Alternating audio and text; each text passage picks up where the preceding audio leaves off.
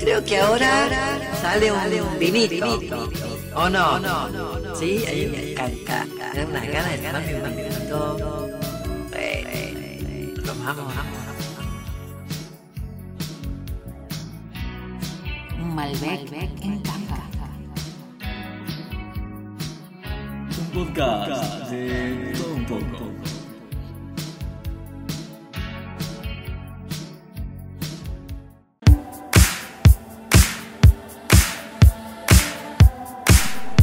Hay algo curioso con el mes del orgullo.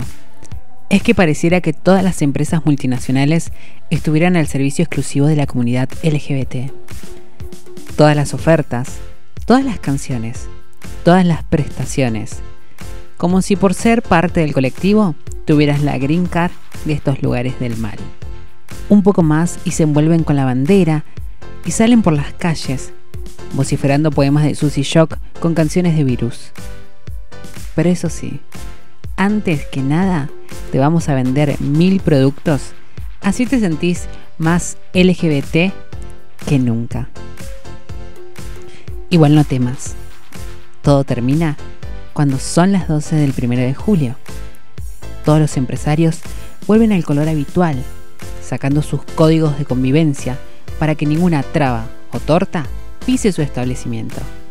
Supongo que ya sabes de qué van estas entrevistas del bien lejos de los estereotipos de los comunicadores nefastos que hacen los mismos chistes de siempre, heredados de comediantes que salían y aún salen en la tele y el cine. Así que, pónganse cómodos, abran una bebida espirituosa preferida y sean bienvenidos a Malbec en Caja, especial entrevistas. Le damos la bienvenida a este especial de Malbec en Caja. Sé que amás el nombre de Malbec en Caja y estoy con una invitada especial, especialísima. Suenan bombos y platillos, eh, purpurina por todos lados, canciones, eh, poemas de Moria, yo, la One. Le damos un fuerte aplauso a Ayelén Delgado. Uh. Me aplaudiré. ¿Cómo Hola, estás, mi amor? Eh, bien, estoy un poco confundida porque no sé en qué parte del, del multiverso Emma eh, estoy. Pero muy bien. Estás en, en- en el multiverso donde yo tomo vinito y comemos papitas y te hago una pregunta, tipo como esas personas que sacan la guitarra eh, a las 3 de la mañana y dicen vamos a cantar y vos ya estás demasiado borracha como para decir Picadita. sí, pero en tu mente decís no, esto es una mala idea, van a subir a TikTok todas estas canciones que vamos a cantar en este instante. Bueno, pero ya está. También cuando estás medio picado decís, bueno, ya fue. No es tan- nada es una mala idea cuando no estás medio, medio tomado. Así que vamos a ver qué sale. Cuando estás medio tomada es como tipo, vamos a ir a buscar más cerveza a Palermo porque son las 3 de la mañana y ya está. Total, el cuerpo ¿Qué? es medio de perro, dale, sí. Necesito tomar Sí. algo. Algo fuerte. Y caliente. Sí, sí. ¿Cómo estás? Bien, golpeadita, nivel, nivel moco, pero, pero muy bien. Eh, me gustó, me gustó la intro. Ay. Le echaste un poquito de sal ahí a esos viejos de mierda. Pero es cierto. Así que nada, está bueno que alguien lo reivindique y lo repita y que les duela y les moleste y todo eso. Primero que nada le damos un fuerte y caluroso saludo a Tamara, una operadora que se ha aguantado muchas cosas eh, Sí. hoy. Hoy. Y también eh, le contamos a la gente que, bueno, esto es Malbec en caja. Como siempre, vamos a degustar un vinito. Eh, el anterior estaba muy bien, pero este está mucho mejor. Se llama Siempre tengo un plan B. Mm. Amo. Ah, ya. Y tiene tres, tip- tres tipos, tres tipos, tres tipos de uva: rosé, Malbec y Pinot Noir. Es de Mendoza, así que eh, vamos a probarlo. Porfa, sí, ya. Brindamos. Ay, sí. que suenen los cristales. Aquí suenan cristales. Ruido de cristales. Mm. Mm. Mm. Muy delicioso. Ay, muy rico. Lástima que Tamara, eh, que es nuestra operadora y amiga, dijo, no, no, no quiero. Pero, Está negada ahora. Sí, está negada. Todos empezamos diciendo Está que en no. modo señora.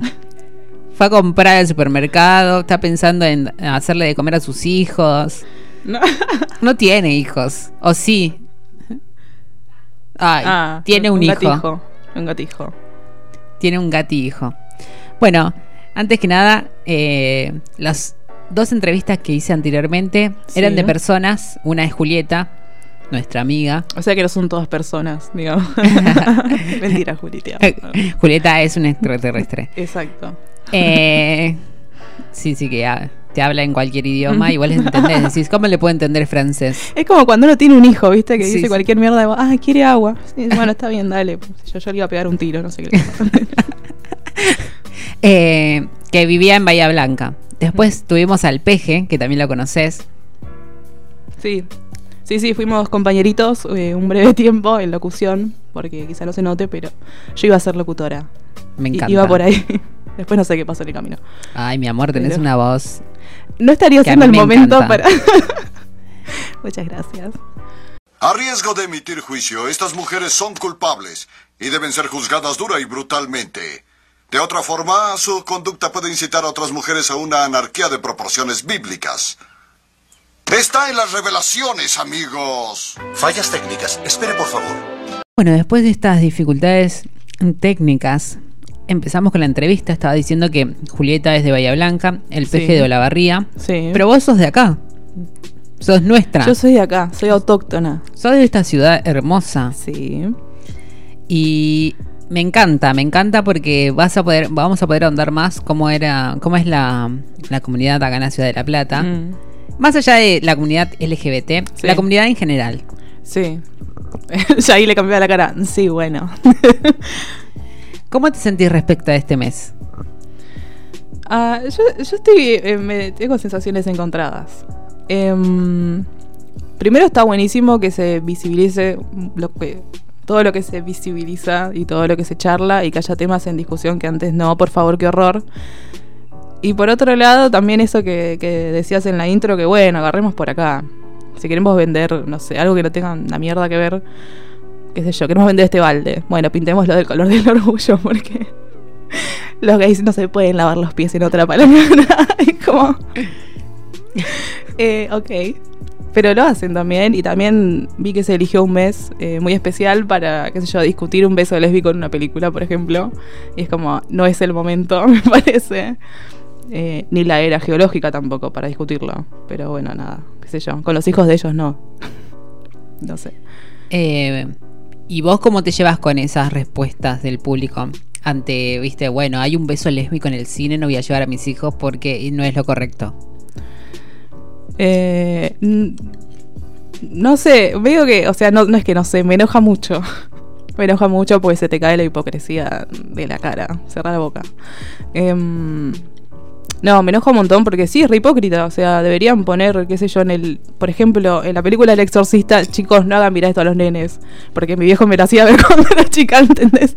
Y me pegó bastante.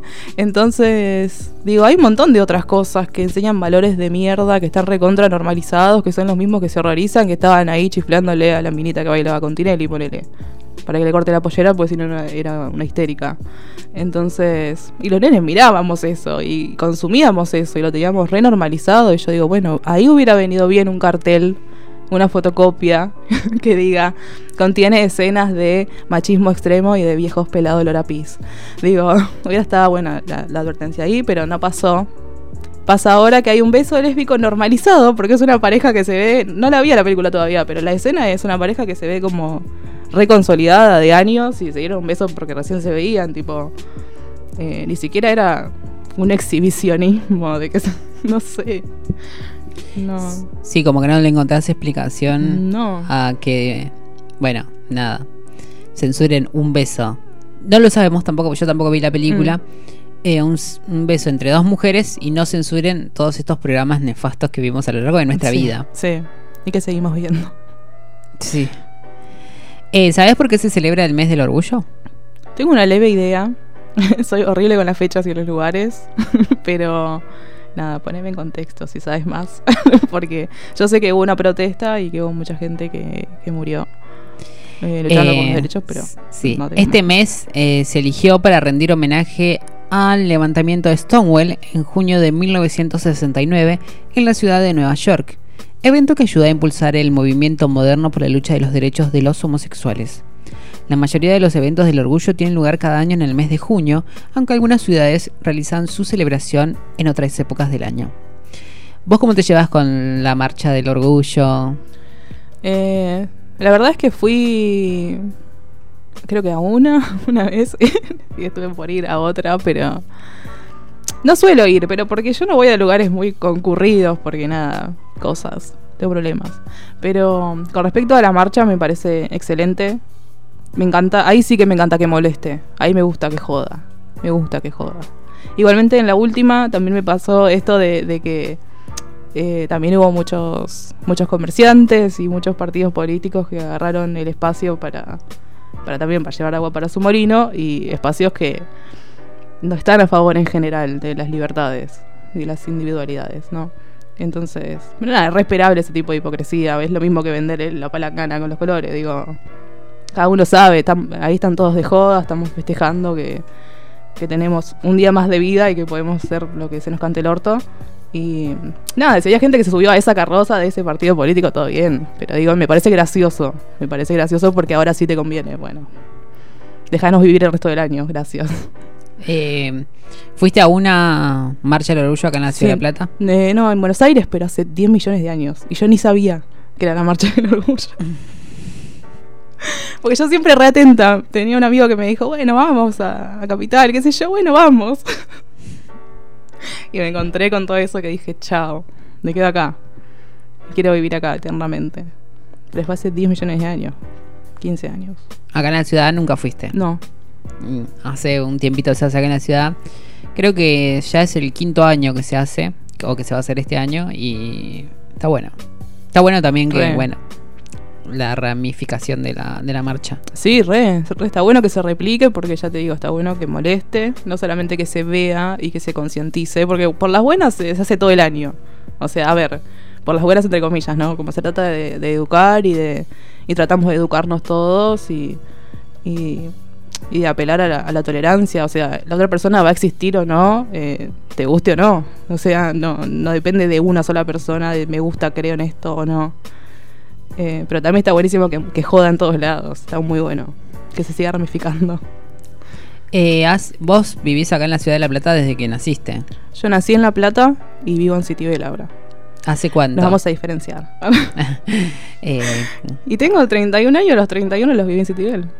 Siempre en Citibel. Habré vivido dos años en La Plata, pero nada, con mucha furia, ¿no? Dos años de rebeldía. Me peleé con mi mamá y me fui a lo de mi tía. Me encanta. Nunca en rockera. Y bueno, con respecto a desde tu casa que decís, bueno, eh, te fuiste a la casa de tu tía, Mm. ¿cómo era la comunidad LGBT en la casa de tus padres, de tu mamá? Mm. ¿Y cómo era la comunidad LGBT en la casa de tu tía, donde, Mm. Bueno, hiciste tu parte rebelde? Sí, hice, tuve rock como Nicole Neumann. Eh, eh, nada, mi casa era casi nula.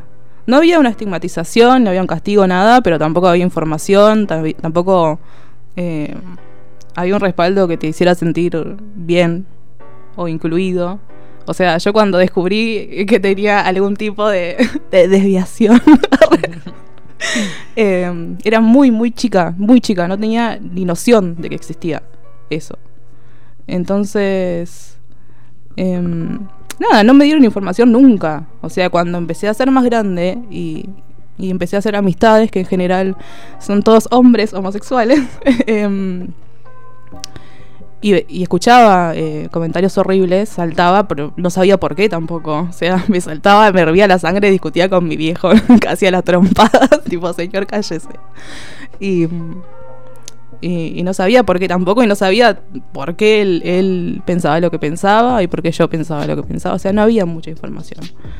En la casa de mi tía, lo que tenía en ese momento, porque hoy no tenemos relación, pero hasta ese momento, eh, es una persona que me enseñó mucho sobre, sobre la libertad en todos los aspectos. O sea, en, ese, en eso era muy tolerante. Em, si bien yo no salí con chicas en ese momento, sí salía con chicos. y, mm, y mi tía bancaba, tipo, bueno, y yo tenía, no sé, 16, 17, cuando me fui con ella. Ahí me tatué también, viviendo con ella. Empecé a fumar, bueno, no todas son cosas buenas. Pero digo, la libertad trae cosas. Uno después ve lo que hace con eso, ¿no? Pero.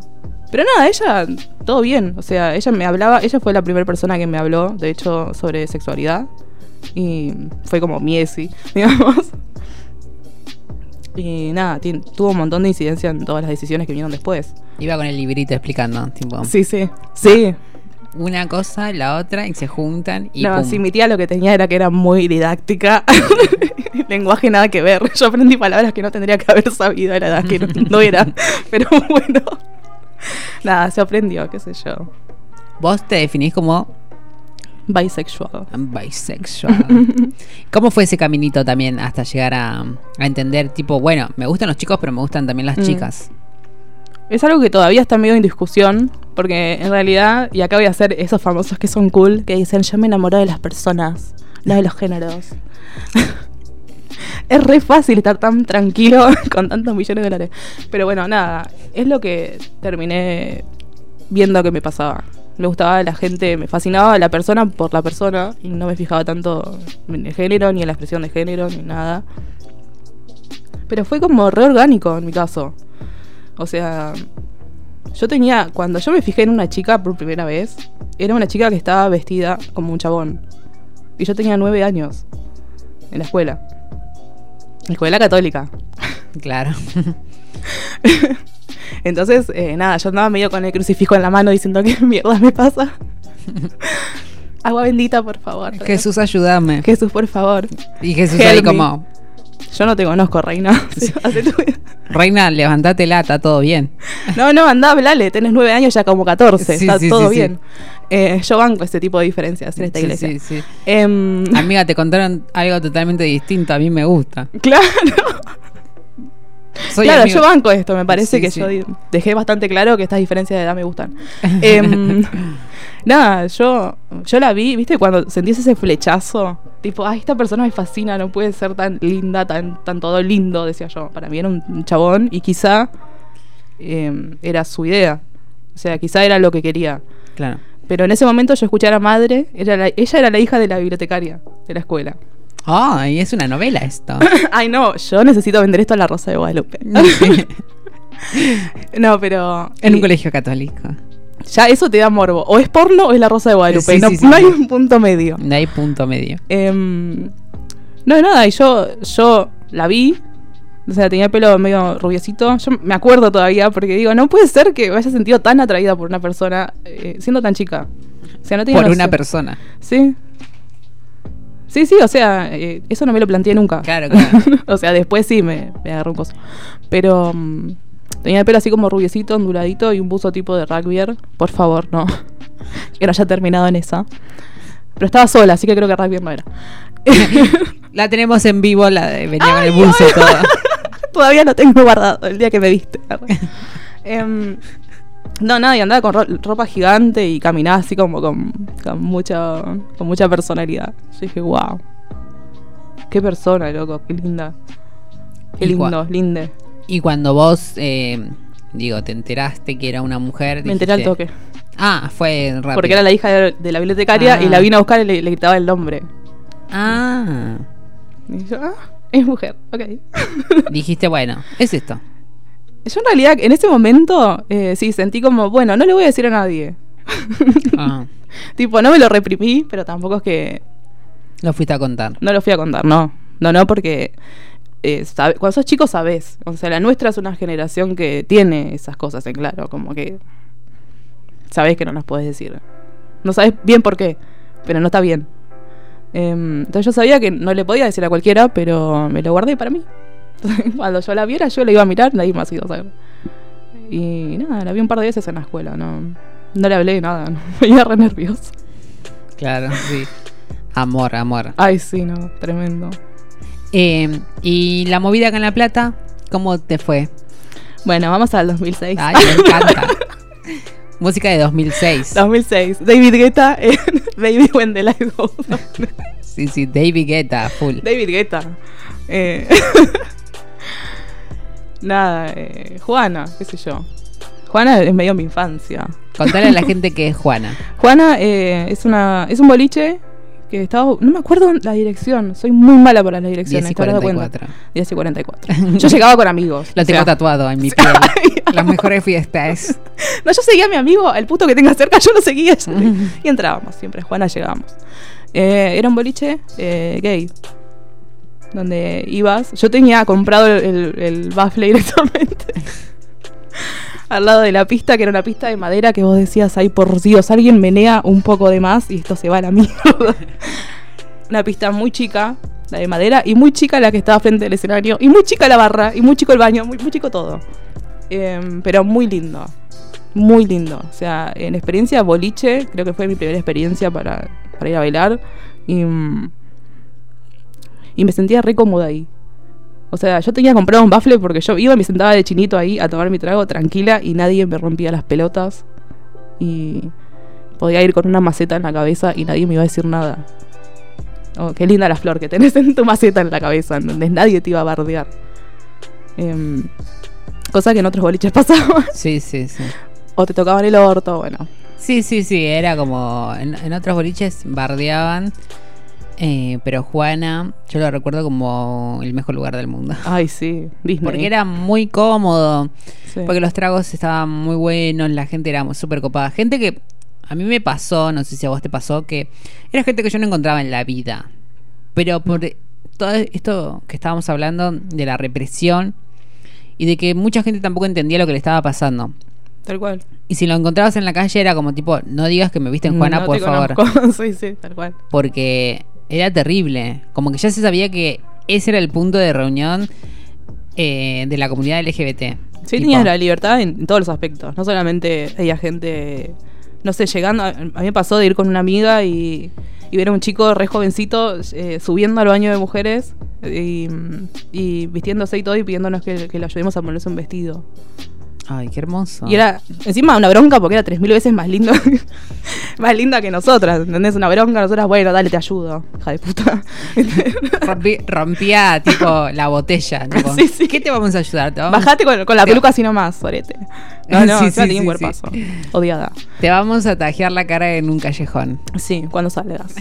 Eh, podías ver eso y también tenías la libertad de, que- de eso, de no tener que, que encajar en, en mierdas que había en otros boliches, en cierta estética, en, en- entonces prestarte a ciertos discursos de otras personas o tengo que bailar con este porque si no parezco una, me chupa un huevo bailar con vos.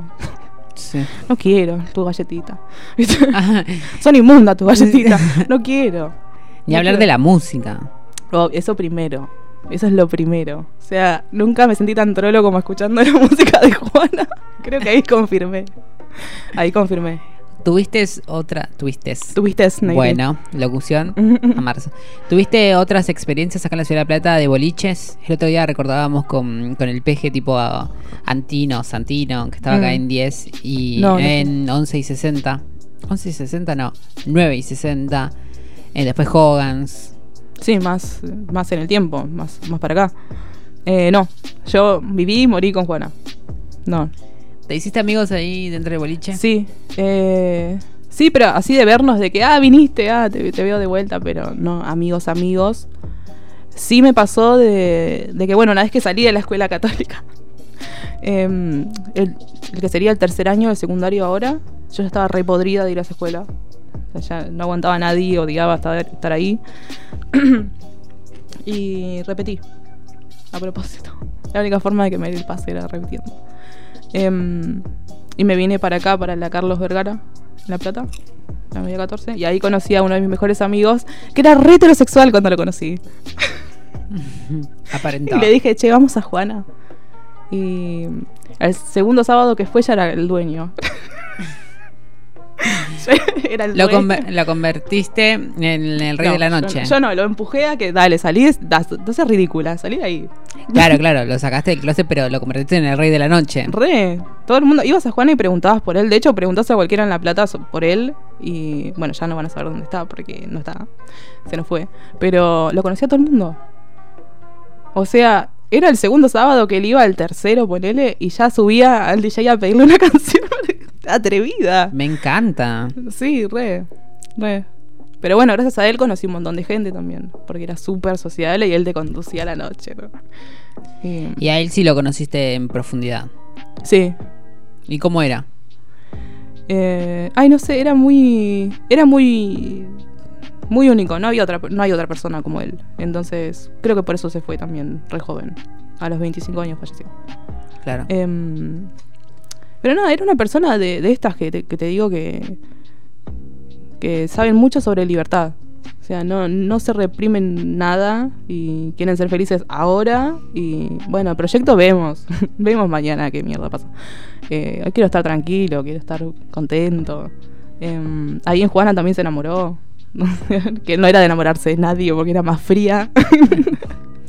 más fría y Sí, sí, calculadora. Sí, sí, sí. Y vos querías llorar y te decía, no, se te corre el maquillaje. Me encanta. Me encanta esa persona. Sí. La amo. Sí, lo hubieras amado. Lo hubieras amado. Todo el mundo lo hubiera amado. De hecho, eh, bueno, no quiero bajarla, pero cuando falleció. Vos eh, quedate como un homenaje. eh, poneme un pianito. Sí, no, mentira. Em, cuando falleció estaba lleno, no se podía entrar. Estaba lleno. Todos amigos eran. O sea. No, estaba la mamá ahí al lado del cajón y yo le decía, che, ¿qué onda? O sea, es un gran Rex, boludo, no se puede entrar. Me dice, no son todos amigos de él. Yo no conozco a casi nadie. Qué increíble. Mm. Qué increíble. Y mucho de Juana. Sí, sí. Mucho de Juana.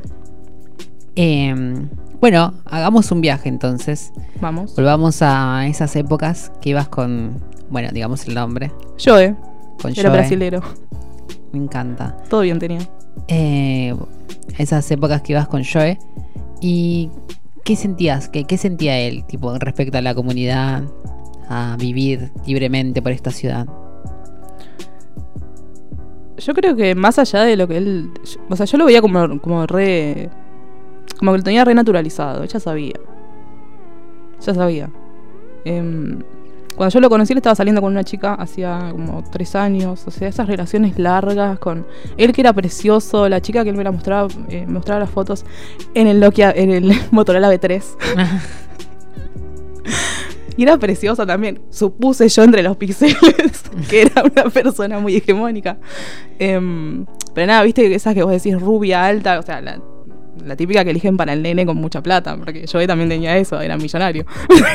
Claro. Entonces, era súper lindo, súper extrovertido y, y platudo. Digo, era una persona muy atractiva y tenía mucha presencia. Y él sabía de eso.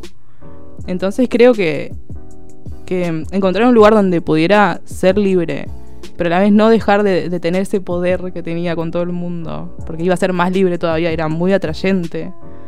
Em, creo que lo completó de alguna forma. Yo creo que sí. Aunque también tenía esto de, de, por ejemplo, querer salir con una persona, o sea, enamorarse, que a él no le pasa, ya te digo, no le pasaba eso. O sea, él boludeaba con la gente. Perdón, negro, si estás escuchando, pero, pero bueno, hacerse cargo, reina. Em, sí, sí, sí, sí. Yo me imagino que en este momento debe estar diciendo ahí sí, mi Hija de amor. puta.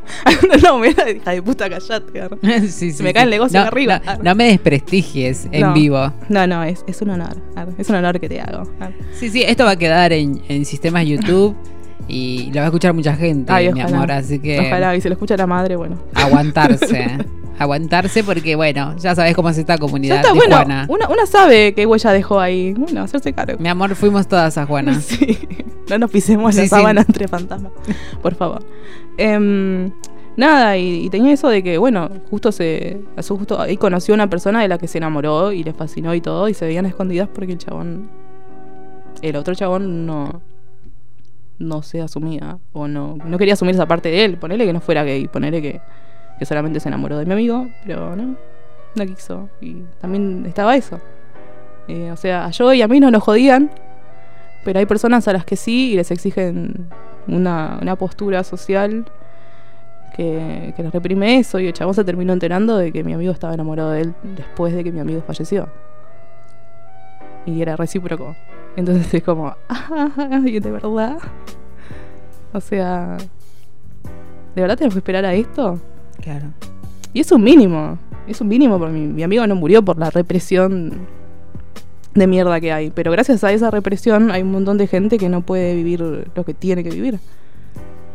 ¿Y con qué te, ense- qué te enseñó? ¿Qué, qué enseñanza te dejó? Bueno, a mí él me enseñó un montón sobre libertad. Primero que me conoció y me dijo, no puedes tener esas tetas y no mostrarlas. y siempre me cagaba pedo porque era, me paraba encorvada, me sigo, sigo encorvándome, pero pues no lo tengo a él que me pegue en la espalda. Y no, maquillate así, ponete así. ¿Qué, qué haces con.? ¿Qué haces sin rímel? ¿Qué son esas pestañas? ¿Qué te pasa? Me cagaba pedo. Em, pero nada, na- dale, nena, explota ese, cuer ese cuerpo. que la Sí, R sí, para sí. atrás. y nada, me enseñó eso, que dale. O sea, ¿qué vas a estar pensando tanto en mañana, pasado o, o ayer? O sea, estás, vi- estás viva ahora, hace algo que valga la pena ahora. Déjate joder. Me encanta. Mm. Desde tu experiencia, ¿crees que avanzamos como sociedad respecto a la comunidad? Mm, muy poco. O sea, para cierto marketing, no solamente digo esto de las marcas que decíamos de poner los colores bla, sino que hay un discurso por el que uno pensaría que sí, pero en la práctica no. O sea, queda bien decir esto o lo otro. Eh, después cuando hay que discutir cier- ciertos temas, de manera simple, ni siquiera involucrándose en algo re profundo, pero ya ahí veo un retroceso. No, no, no sé si no se avanzó o si se retrocede en ese momento, pero es como. Hasta que ese retroceso no deje de pasar, yo no me convenzo de que cambió tanto. Em, hace poco tuve una discusión con un viejo de mierda de, Facebook. Porque estaba muy aburrida, estaba cocinando, no había podcast para escuchar. Porque yo necesito cinco capítulos seguidos, no había nada, ya había escuchado todo lo que tenía. Y nada, y me puse a ver un viejo ahí que abajo de un comentario de, la película de, de Lightyear. Eh, nada, tiró un comentario de, mierda, tipo. eh, ¿Cómo vamos a empoderar a esa comunidad que de lo que sale lo peor? No sé qué. Y yo le digo, bueno, pará un poco porque no somos todos así. O sea, ¿qué tendría que decir de la heterosexualidad que mató tanta gente? Picante. No. Pero es, es cierto. Sí. Hagamos números, chicos, porque si van a odiar, odien con fundamento, por lo menos. Sí, sí. sí. Em, ella dice, bueno, él era un hombre, eh, ¿cómo no? Eh, dijo que, bueno, de la comunidad salieron las asesinas de Lucio. Uh. Y yo dije, eso no puede ser tu respaldo. Sí, sí, porque si el respaldo es ese, me imagino que nos tenemos un montón de respaldos. No, claro, y aparte quedar signado como, ah, son lo peor porque justo eran tortas, bueno, no sé, justo eran heterosexuales un montón de asesinos de mierda. Claro, la Y- orientación sexual no define nada. No, no tiene nada Tipo, que ver. No es- tiene nada que ver. Define la persona. Pero ese discurso existe todavía, ¿entendés? Es lo que decís, bueno. No Sí, sé- sí, sí. No sé en qué eón estamos viviendo. Me olvidé de preguntarte algo que, que me, me encantaría saber. Hablamos de Juana, el templo de la ciudad Sí. de La Plata. La iglesia. Sí, sí, el templo de- del amor. Eh, ¿Cómo te llevaste con las apps de citas? ¿Había alguna en particular acá en la ciudad de La Plata? Mm. La plata. ¿Quién no pasó por La Plata Vive? No eras de La Plata y usabas La Plata Vive. Yo no lo entiendo eso, la gente que no lo usó. No, se perdieron de un vértigo hermoso. Es una montaña rusa. Hoy lo, hoy lo hablábamos, sí. al sí. borde de la trata. Estuvimos a nada de la trata de blancas. Pero nada, eh, todo en esa época era así. Porque también estaba el fotolog, lo cual eh, también era bastante turbina. Ayudaba, pero 20 comentarios. Ay, sí. El límite. Y F, F por reverse, que me parece un concepto bastante trolo. Pero nada, eh, La Plata Vive era hermoso porque tenía esa interfaz que era una mierda y que eran todas las letras distintas, distintos colores. Era un loco. Expliquémosles a la nueva generación. Tamara, vos lo viviste. No lo vivió. ¿Qué edad tenés vos? Ah, no sos de La Plata. Desde La Plata. Expliquémosles a, a las ¿A tamaras Tamara? del mundo, a las tamaras del mundo, eh, qué era La Plata Vive. eh, A las Julietas del mundo. Esta Tienes ciudad. razón. y a las Julietas del mundo. Por allá por Plutón, que no, no- no llegó. Em, nada, era, era una página en realidad, no era tan app. Porque en ese momento apen- eh, había ciber. Teníamos nuestro C3. Ay, cómo olvidar. Qué hermosura. No, pero yo iba al ciber para esas cosas. Sí, obvio. O sea, onda que me viera. Si iba a ser una, que me viera todo el mundo. Que se viera todo el mundo. Y que yo pagara por eso. Un peso a la hora. Eh, ay, ¿qué tiré? no, se cayó el cartel. Ay, no. Porque. Desarmé la radio. ay, No, no, no. Es tu amigo. Es tu amigo que vino. ¿Quién es mi amigo? ¿Qué amigo? No tengo amigos. Tu amigo Yao. Ah, mi amigo Joe. Bueno, pero no vengas a romperme las bolas mientras hago cosas. Bueno, mi amor. No hago nada en todo el día. Jodeme en todo el día. Y bueno, despegó el cartel para No, ella- decirte, deja de desprestigiarme, reina. No, ella quería venir a los IRSUDE porque nada, no puede no estar. Pesada. Obvio. Sí, pesada. sí, sí. Eh, bueno, nada, La Plata vive, que también se va a acordar, por eso ahora tiró el cartel. Sí, sí, sí, sí, sí. Quería participar. Él quería participar, dijo, yo tengo algo para decir. Mm, mm. Seguramente no es nada que pueda repetir. Em, nada, era, no era una aplicación, pero era una página donde podías, era tipo un foro, ¿no? Sí, era un chat. Era un chat. Te logueabas con tu, Ponías un con tu nickname. nombre y les importaba tres huevos quién eras, qué edad tenías. o sea, podría tranquilamente haber sido el señor con el que discutí ayer y ponerme a Yelen. A Yelen, 13 años. Y nada, había una sala general donde, qué sé yo, no sé qué carajo decían en la sala general, la verdad. Hola. Y después te hablaban en una sala privada. Había una sala general que. o sea, ni bien entrabas. La Plata Vive se, se dividía en salas. Estaba la general, estaba eh, la sala gay. Y después había otras salas que eran re random, tipo gente que le gusta música de los 90, eh, pasivos y activos. Gente Esa- que le gusta disfrazarse de osito. Sí, sí, sí. había salas que eran como, bueno. Muy eh, específicas. Muy específicas. Que, bueno, mucho no entraban. Pero las dos salas que más eh, tenían su esplendor eran estas dos salas. En la sala general se había hecho un grupo de gente que ya se conocía. Que tipo vos entrabas y eh, tal persona está hablando con tal persona, eh, ¿cómo te fue en el día? Y era como tipo, che, son amigos. Claro, ¿o hace cuántas horas que están acá metidos? Claro, si no, no se entiende. Y vos lo que podías hacer era apretar el nickname de la persona y mandarle un privado. Hola. Pero con un chat tipo un cuadrito que no veías ni una foto, no tenía ni un color. Windows 95 era la Sí. ventanita. Pero si el vos tenías. más chico. sí, sí, sí. Pero si vos tenías el Mirk, podías ponerle colores. ah, no, pero ya eras carísima, ¿no? Claro. No, yo iba al ciber agradecer que le podía decir hola a alguien. Y acá en la Ciudad de La Plata, eh, lo que tenía este chat, La Plata Vive, era que vos te podías encontrar con gente. Entonces Mm. te decían, nos vemos en el estadio, y vos ibas y te veías en el estadio, pero como no tenías foto, y salía carísimo escanearla, ponerla en el No, MCN, vos ibas y te encontrabas con lo que, con lo que había. Claro, más o menos te describía lo que le convenía, tipo, tengo una campera azul. Mm, Listo. estoy en bici. Ya si te decía que estaba en bici, vos Mm. medio que te tirabas para atrás. Es que yo con pobres no voy a salir. No, O no. sea, campera azul y qué más. Sí, ¿Qué sí, te sí. trajo? sí, sí. ¿El auto de cuál es? Y decía, no, Negri, no tengo auto. No, le pedí a mi papá. Bueno, no, corre, hermana. Sí, sí. Si no, todavía no. le pide el padre, al padre el auto, si no viene en micro Opción solo y se la banca solo, bloquear. ¿Qué me hago? Ni bici tiene, ¿no? bueno. ¿Vos cómo te llevaste con eso? Con esa parte. No, no, no era muy. no, siempre un sorete. No, no era muy sociable en ese aspecto. Me da, uy, me da mucho miedo. Eh, me, da, me da mucho miedo hablar con otra gente. Menos con una que no conocía. Me da. Como te contaba, me, me da esa sensación como de vértigo. Como no tengo que estar acá. ¿Qué mierda hago chumeando esto? ¿Quién es esta gente? ¿Por qué estoy acá en un ciber pagando unos 50 a la hora para ver cómo hablan entre ellos? Digo, no.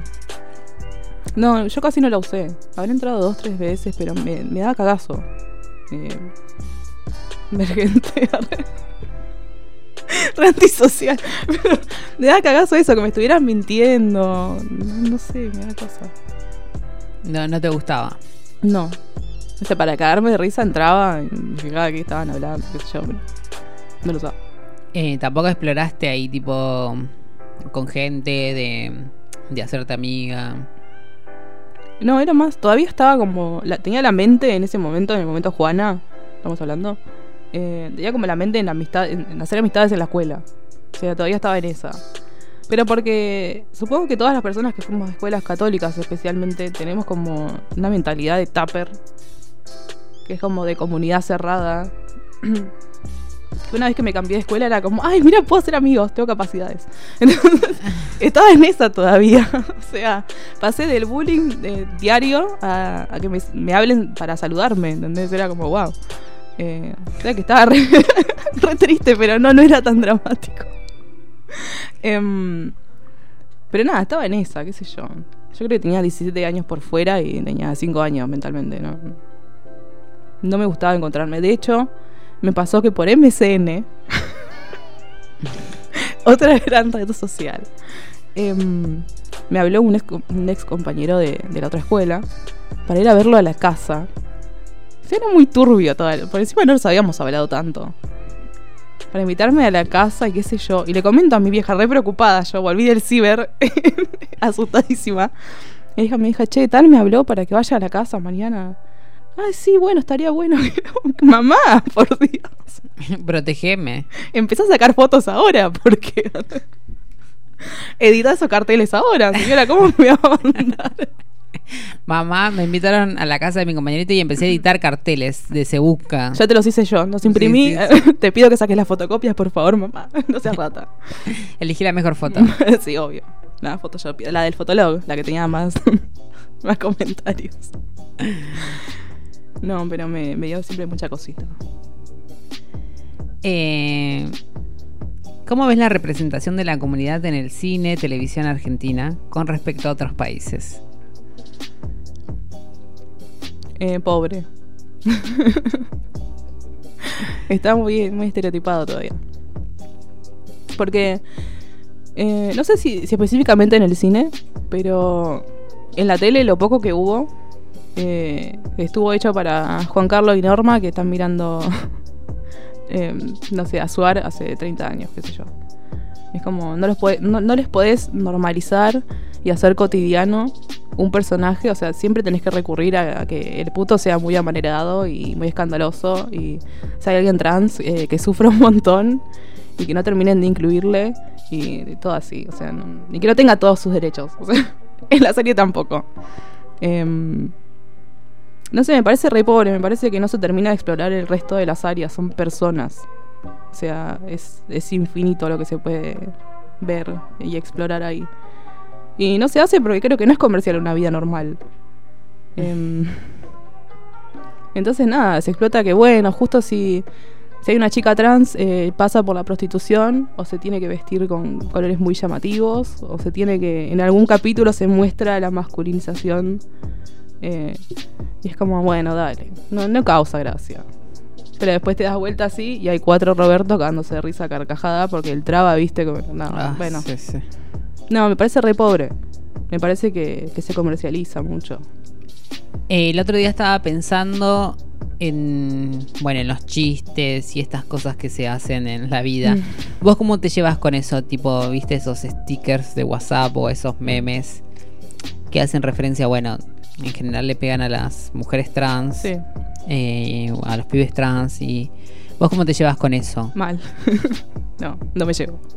Tipo, saltás en el Sí, sentido salto. de que decís, che, no da este chiste. Por ahí hay gente que me conoce y lo hace porque sabe que es alto. Pero no me están llamando ahora, ¿no? A ver. Hola, Joe. no, número privado, no, perdón. perdón, chicos, no puedo ahora. Tengo una entrevista Son los de La Plata Vive. de- sí, sí, sí, sí. La gente de La Plata vive. La gente de La Plata vive, ¿querés venir a mi casa? bueno, yendo, mamá me dejó. Sí, sí, sí.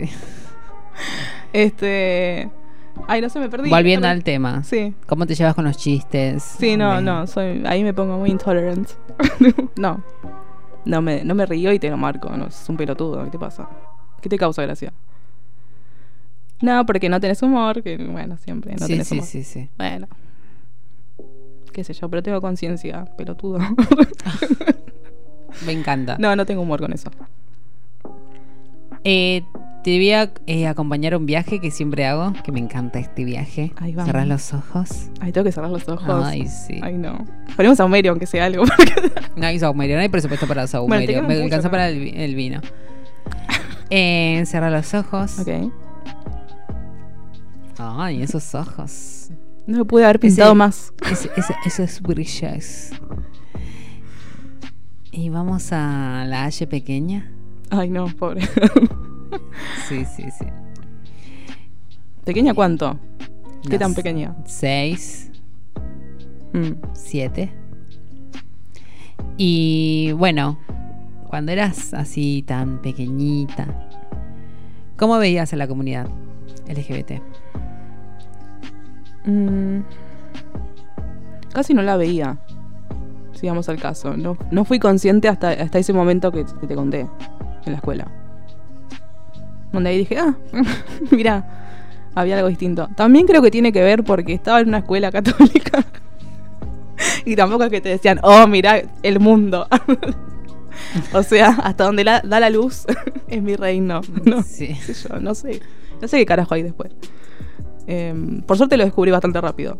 Pero, pero no la veía. Tengo muy leve recuerdo de, de algunos personajes que poner eran masculinos, hablaban como masculinos y estaban maquillados y a mí me fascinaban. Em, pero tengo hasta ahí. No tenía, no tenía una gran conciencia. No tenía a nadie en mi familia tampoco. Eh, y tampoco se hablaba de eso. Así que no la veía.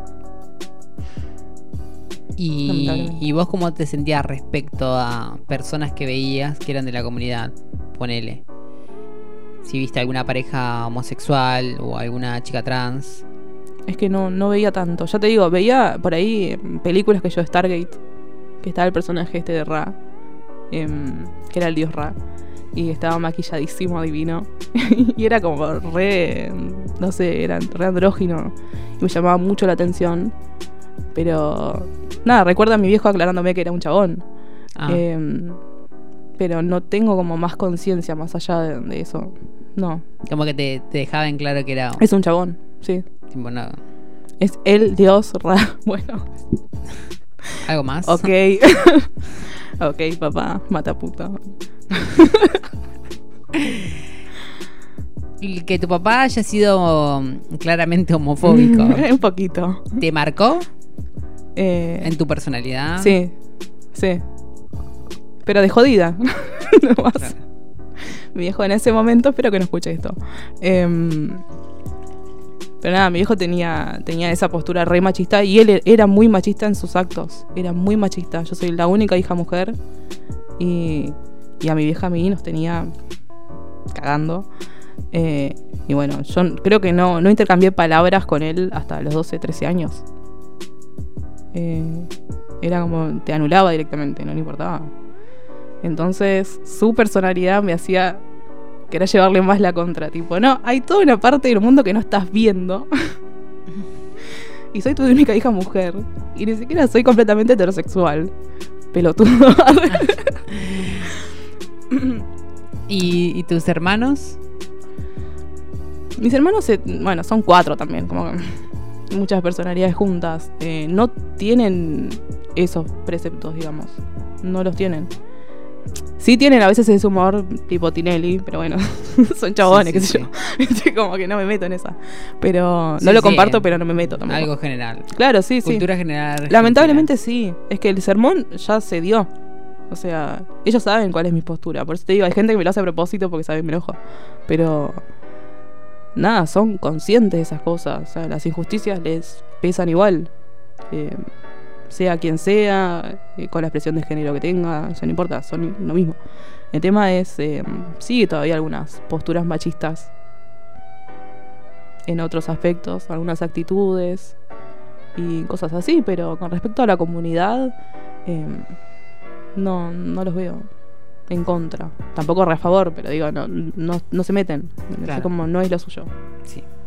Es como, bueno, esto sucede. Me. Claro, no, no depende de mí que exista o no. Si no están como el viejo ese, como tipo. ah, Gritando. es como tipo, "Buah". Todos asesinos, mata bebés. Una película que te guste, donde veas una buena representación, una película, una serie. Mm.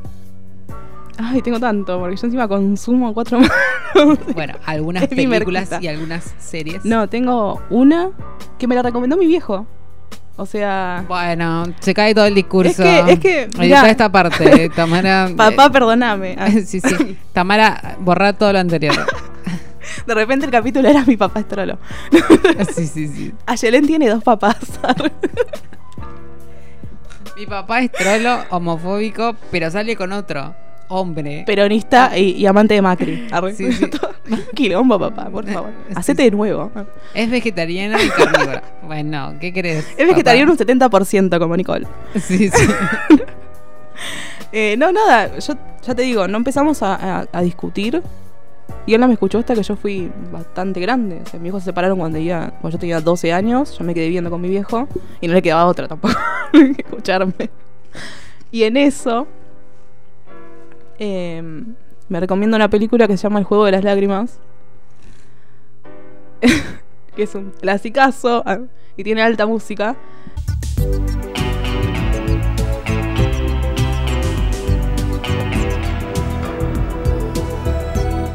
De hecho, el actor que hizo de, de la chica trans, que la protagoniza, es el que me gustaba a mí como Ra.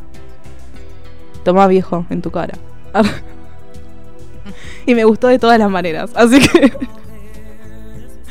que también tiene un poquito, bueno, de Me gusta del estereotipo. dios Ram, me gusta de mujer. Me gusta de mujer, no me acuerdo el nombre porque la vi hace tanto. Pero me acuerdo que me remarcó. Primero, porque me la recomendó mi viejo. Era como un qué, gigante. Y después porque la historia es durísima y re podría pasar. Em, es sobre una chica trans que se enamora de un hombre que no sabía que ella era trans. Em, entonces, nada, cuando lo descubre surge todo el, el lío y es una muy buena película, está muy bien hecha, tiene una re banda de sonido.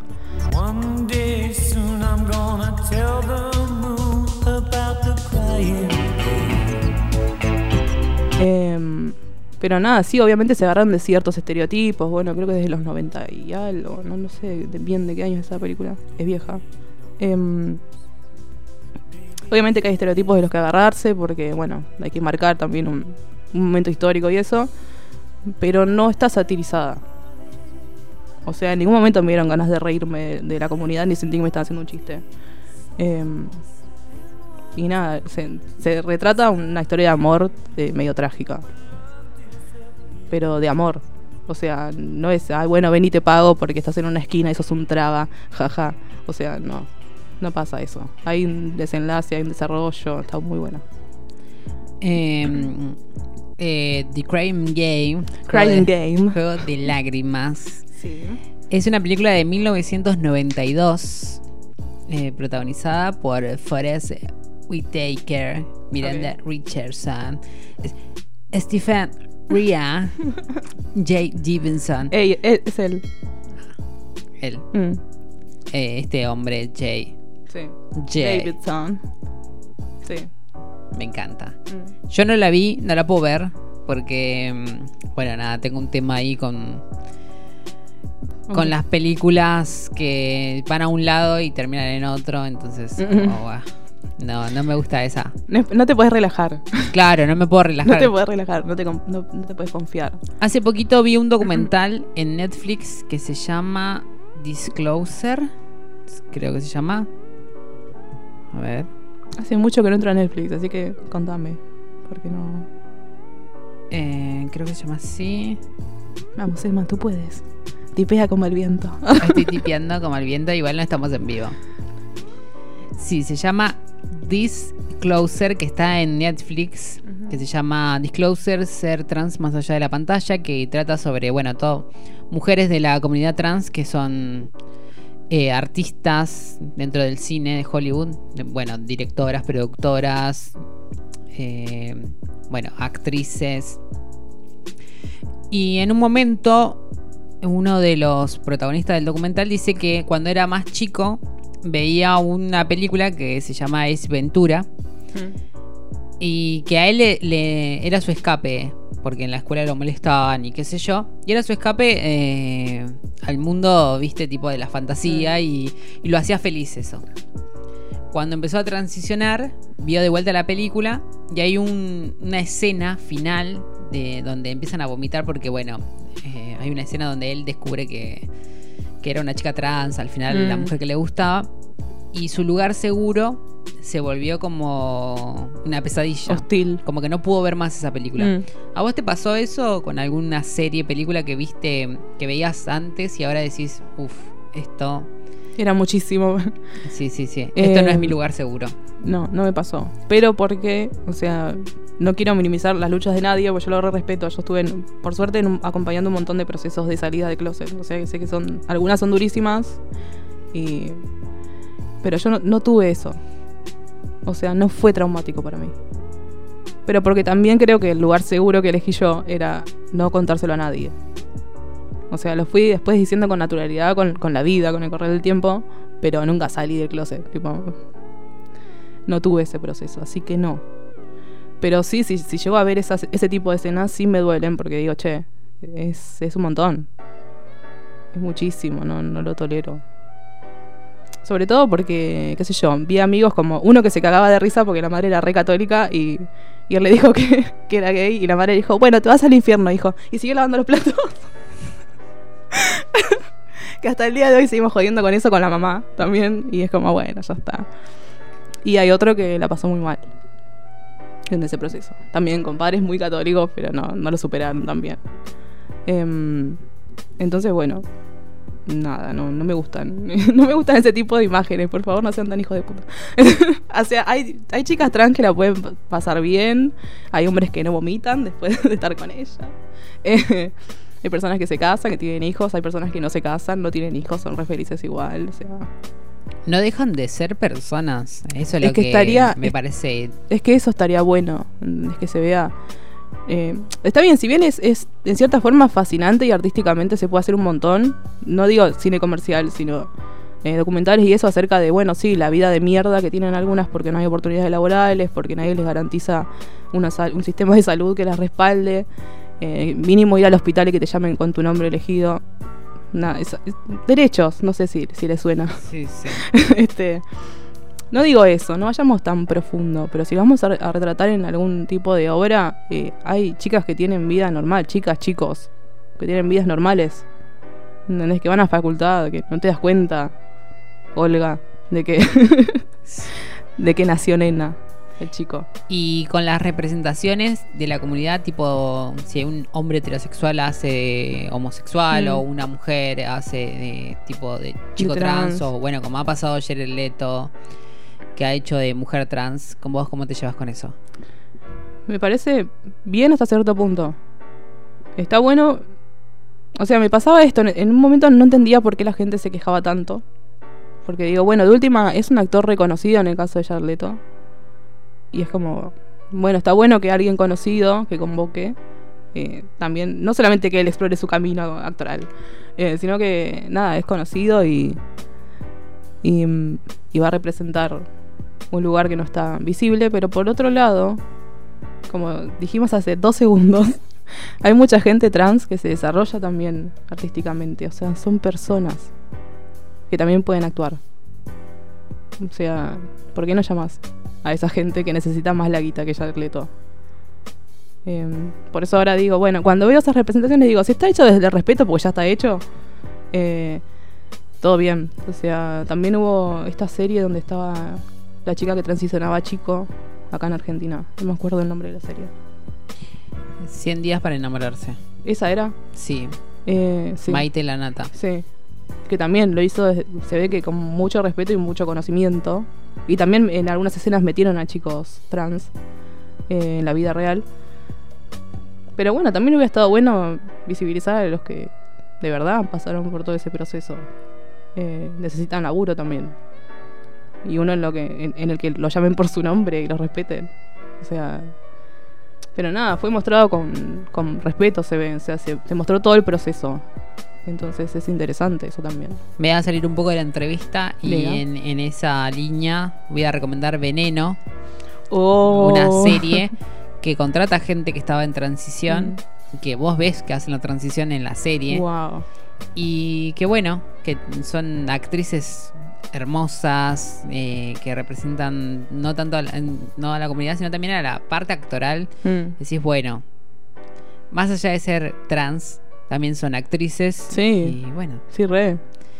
pueden hacer varios papeles. Sí, de uno. Sí, hay mucha, mucha gente de la comunidad. Bueno, la veneno fue recontra nombrada cuando salió. Justamente por eso y porque era durísima la historia también. Yo no la vi, no la vi todavía, pero lo que contaban era que, oh, la vida de mierda. Te recomiendo. Sí, quiero verla ya, ahora. Em, pero también, qué sé yo, tenés a Camila Sosa Villada, que es escritora, no es solamente trans. Sí, se basa sus historias en, en las luchas que tuvo, pero es tremenda. Es un animal. es una bestia, no, no puede más. Pero es escritora, Escritora, actriz, cantante. no es escritora trans. Es escritora. Y actriz y cantante. ¿Y sentís que hay discriminación dentro de la comunidad? Sí. Sí, re. Yo vi pasar, o sea, yo vi en Juana justamente que gente se empujara y se agarrara las puteadas y se cagara trompadas porque uno le decía puto al otro y el otro le decía no soy puto, soy, mujer. Y era todo, pero, pero feo, o sea, con odio, no eran, no eran joda. O sea, yo cuando digo puto, trolo, todo eso es con amor. Pero esta gente se odiaba, se cagaron a palo, o sea, se excluyen. Es como, no veníamos acá a joder, ¿viste? Pasaba muy poco igual ahí. Pero sé que, sé que lo hay igual eh, todavía, eh, qué sé yo, entre los, los chicos gays y las chicas trans, eh, o, o los chicos trans con todo el colectivo lésbico también. Es como que hay como una grieta ahí rara. Es como, che, estamos todos en la misma, o sea, hay gente que la pasa mucho peor, porque bueno, hay, hay cosas de mierda todavía que Juan Carlos no entiende.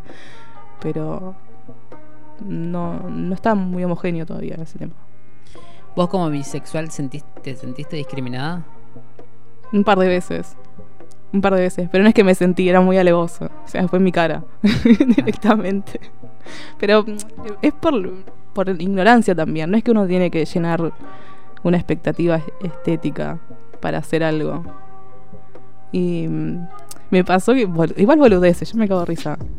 Eh, qué sé yo, yo cuando era chica tenía pelo muy largo negro y tenía los costados rapados. Siempre muy tranquila yo. Y una señora agarró y me dijo, nena, ¿la podés cortar con el pelo? Porque yo nunca sé si sos puta o sos torta. Tranquila, señora. Soy las dos, soy de Pisces. Sí, Ah, sí. Soy el bien y el mal. Soy el bien y el mal. No, y me, causó gracia. Y una vez unos pendejitos en una plaza me tiraron piedritas. También, por la apariencia. Pero dudo que haya sido porque era bi. O sea, pero tenía. O sea, llenaba un estereotipo visualmente. y me gritaban cosas.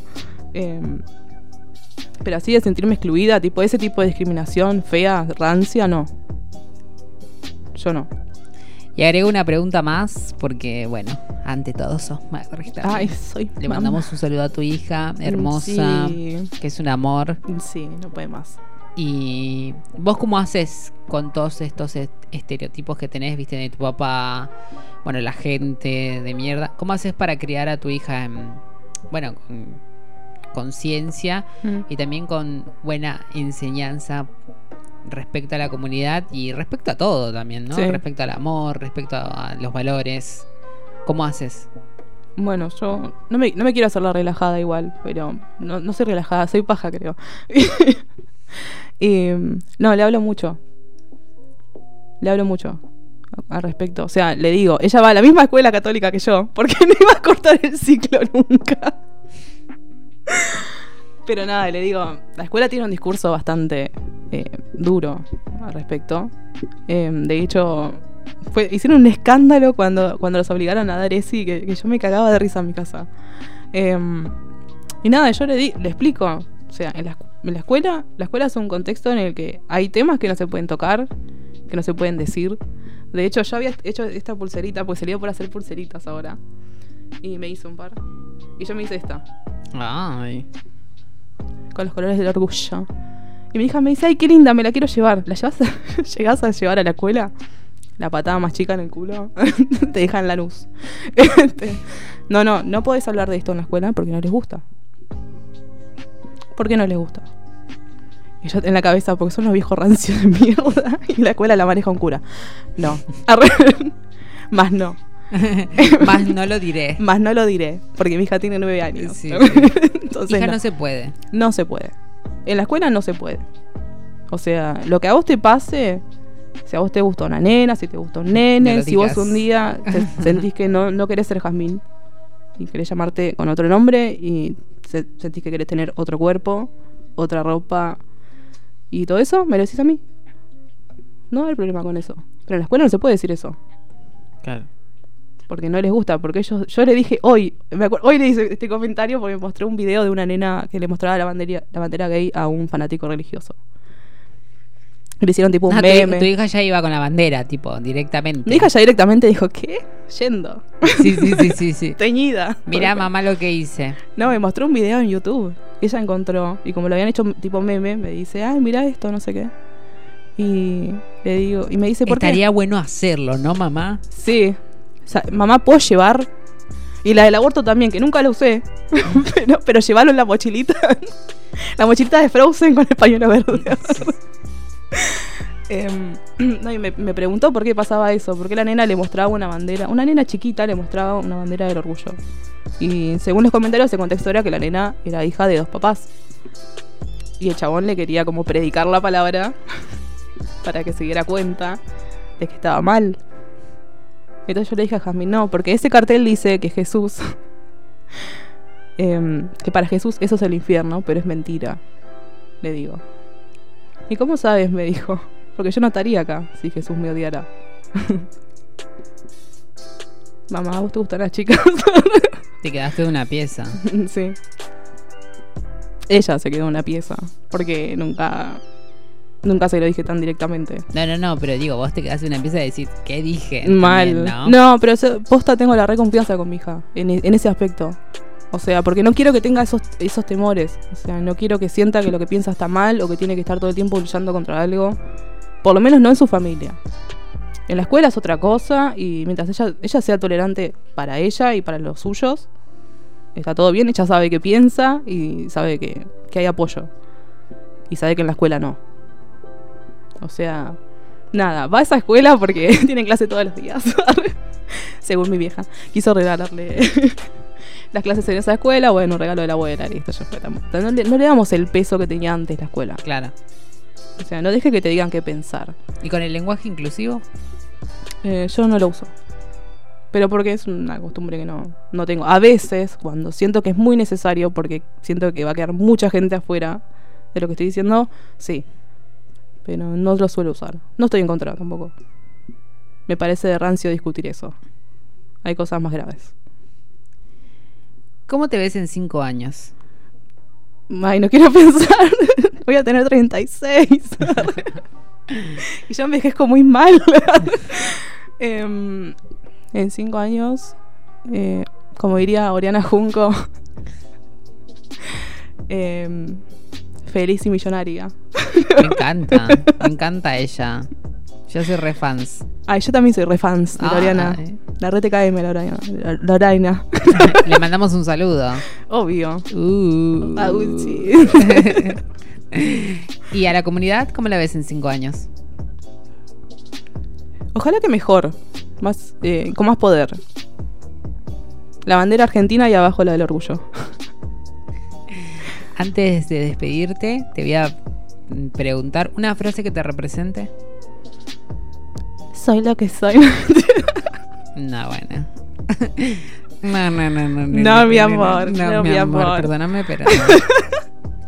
Edita esta parte, toma. no, sí, edita.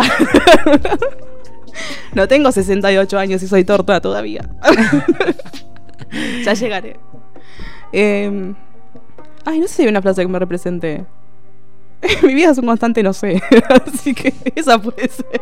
Mi vida es un constante, no es sé, un muy constante no sé. Por eso no me cierro a nada, Carlos. Defruncí ese culo, que la vas a pasar bien. Arre. No, eh, De fruncir ese culo que la vas a pasar vas a bien también también es- es un gran consejo. es un poquito estigmatizante, puede ser. Pero también. Eh, nada, no rompan los huevos. puede ser. Yo me puedo coger y amar a quien, a quien quiera. que Se me cante el orto.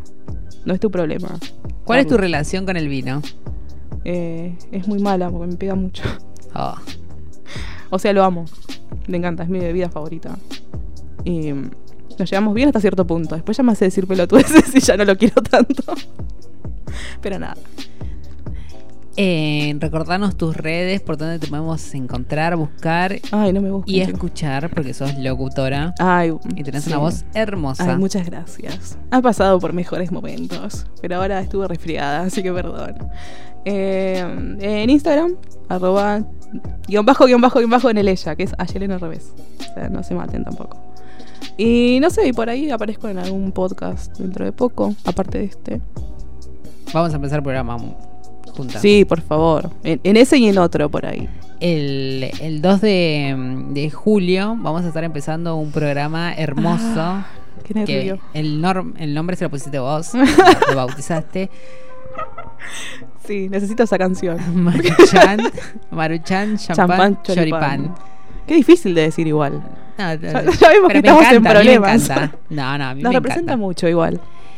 Y la última pregunta, que no sé si es una pregunta porque todavía mm, no terminé el secundario, es una canción que te represente, un, un tema que le quieras dejar a los oyentes, Ah. algún sí que te haya marcado respecto a la comunidad. Ay, También tenés playlist. sí, ay, ¿La no. buscan como? Es un lujazo. Ah, mis playlists. Tengo una que es Old Animo, que todo, es todo emo. Y si no, In Your 30s. Está todo en inglés porque soy una pelotuda. Eh, que son todos viejitos de, de trolo. Y mm, hay una que me hizo sentir específicamente muy cómoda con la comunidad. Y es como, re soy de esto. O sea, no, no puedo estar fuera de esto. Que es eh, tu juego de Miranda. Gran época de Miranda. En el álbum Es Mentira, que es el primero. Gran álbum. Hermoso. Precioso, precioso. Si hay un álbum que es de trolo, es, es Bueno, preséntamelo, que nos vamos con este temita. Les damos las gracias a las personas que nos están escuchando, eh, a Tamara, que nos hace la edición y también la operación, eh, que no me quiso probar el vino, pero ahora lo va a probar. la obligaremos. y bueno, gracias, te amo, gracias por esta entrevista. Te conozco desde locución también, que nos juntamos con, con Julia a hacer eh, Pozo de Agua. Y que bueno, esas gran, largas charlas con Fran también, cuando Oh. íbamos a tomar el micro, porque por Ay, qué todo. Y, y me encanta que estés acá y te amo. Y espero que También. tengamos más años de amistad. porque Obvio. Somos personas. Si no nos cagamos a palo todavía, Sí, sí. es porque la mitad sigue. Nos cagamos a palo un momento. Sí, pero bueno, en este momento. Pero si uno sale de eso bien Sí, y digna, es porque Y hay digna. amistad. Y me encanta, me encanta tu voz, me encanta todo lo que haces. Y gracias por venir. Así que preséntame el temita. Bueno, chicos, sáquense la remera, corran los muebles y acuérdense de un ex que les haya hecho mucho, mucho mierda para gritar esto fuerte, con mucho alcohol en sangre. Eh, tu juego, Miranda.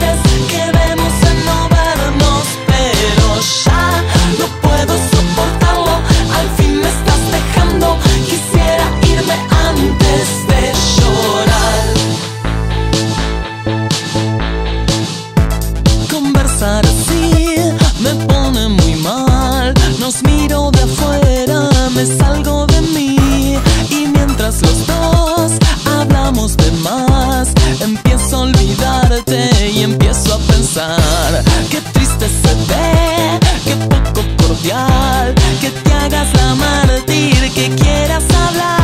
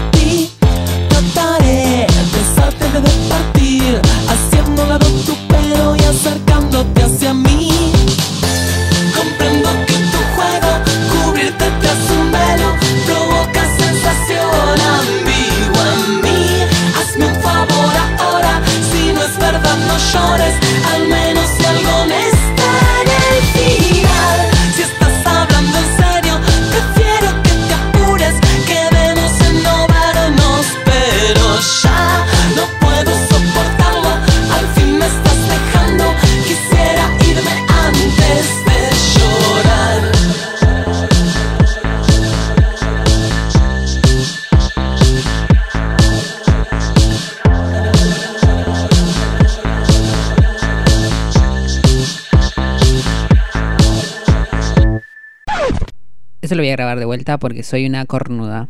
Eso ponémelo también, soy una cornuda. Fallas técnicas, espere por favor.